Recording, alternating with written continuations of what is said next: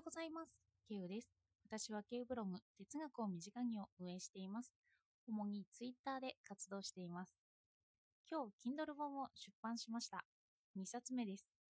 タイトルは、何者かになるです。本の内容を見てもらったときに、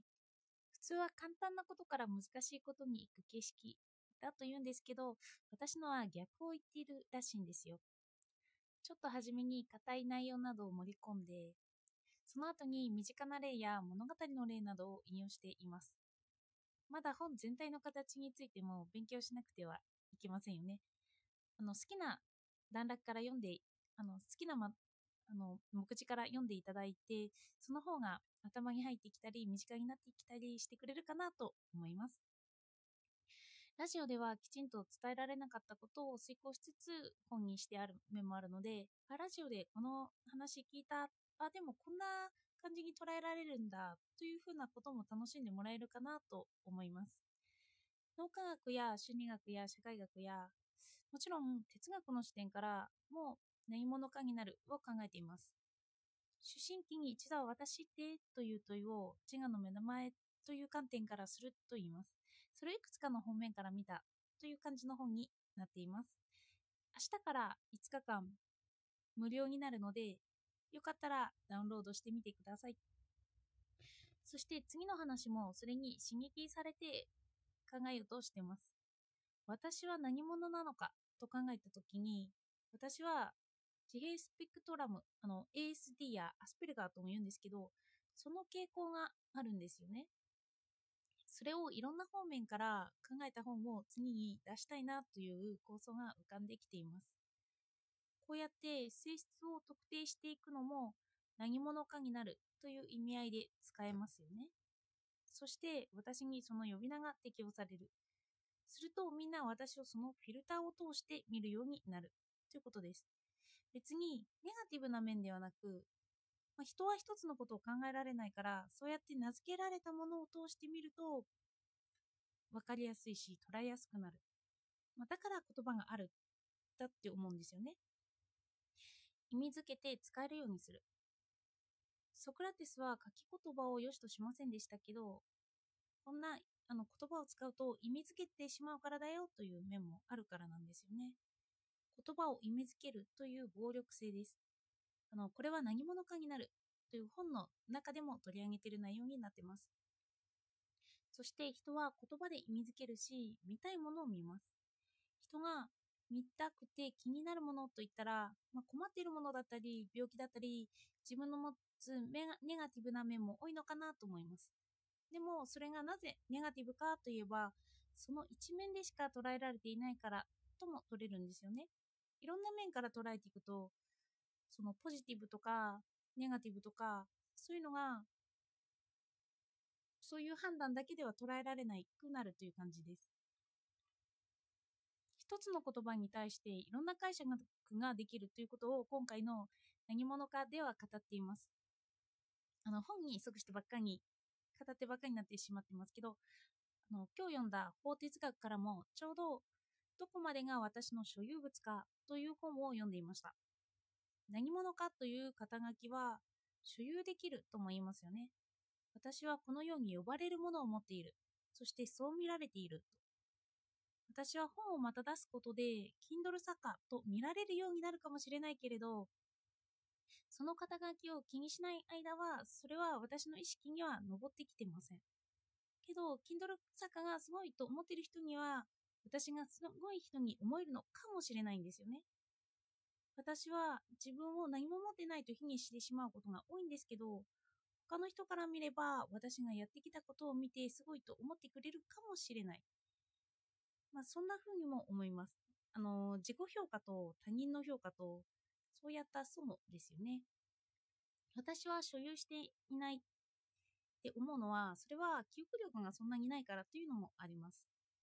そしてこれも ASD、あの、先ほど言った私の本質とはとか傾向とはと見るのにといった SD 特性とも言えるんですよね。重要なこと以外はなかなか覚えられなくて、ワーキングメモリが働かない。ワーキングメモリが弱いとも言われています。だから私の中で記憶はそんなに残っていかないんですけど、でも私がやったものは残っていくという印象です。現実に私たちは所有しているものが前提の世の中を生きてますよね。私は継続して私であると思ってるから契約ができるとか、権利が主張されるし、ローンが組めるし、まあ、肩書きがあるし、免許が取れる。哲学では今の自分だけが自分なんだよという哲学もあるんですけど、社会的にはそんな風には見られないということもあります。自分の内面と他者から見た自分の祖母が拡大することもあるのかなと思いました。それで私は活動を重ねていけば重ねていくほど自分の中の祖母を広げるかもしれませんね。でも本では本というかその危ない法哲学に戻りますね。その本では自分は自分の所有物であると言われつつも、私の体は私が売ることを禁止しているという現実もあるんですよ。ただ、所有しているという反面、法的にもその自分の所有物を認めていないという面もあるんですよね。私が私の命を売りますとなったら、それはそれで法に触れてしまうということ。この場合は個人の所有ではなくて、人権的な決まりにのっとるということなんですかね。だから法の中でも所有というのは曖昧な部分も含むんです。だからこれを哲学してもそこまでおかしくないっていうことなんですよね。それでも私の生活、性格としては所有をそこまで好まないみたいです。すぐに忘れるからっていうのが結構あって、あの、物が少ない方が散らからないとか、何かに縛られるのを嫌ってしまう面もあるんですよね。だから、Kindle 本も仕上げたらすぐに出してしまいたくなっていました。本当は何日か寝かせておいて、見直してといった方がクオリティが上がるのかもしれないんですよ。でも、ずっと同じ作品のことを考えていると、同じことがぐるぐる回ってしまうんですよね。あ、ちゃんと2日、あの、ちゃんとあの見直しはしています。そして、見直す面で文字数が結構増えてます。私は他の面でも思いつきもよくするんですよね。見直すつもりがちょっと書き加えてたり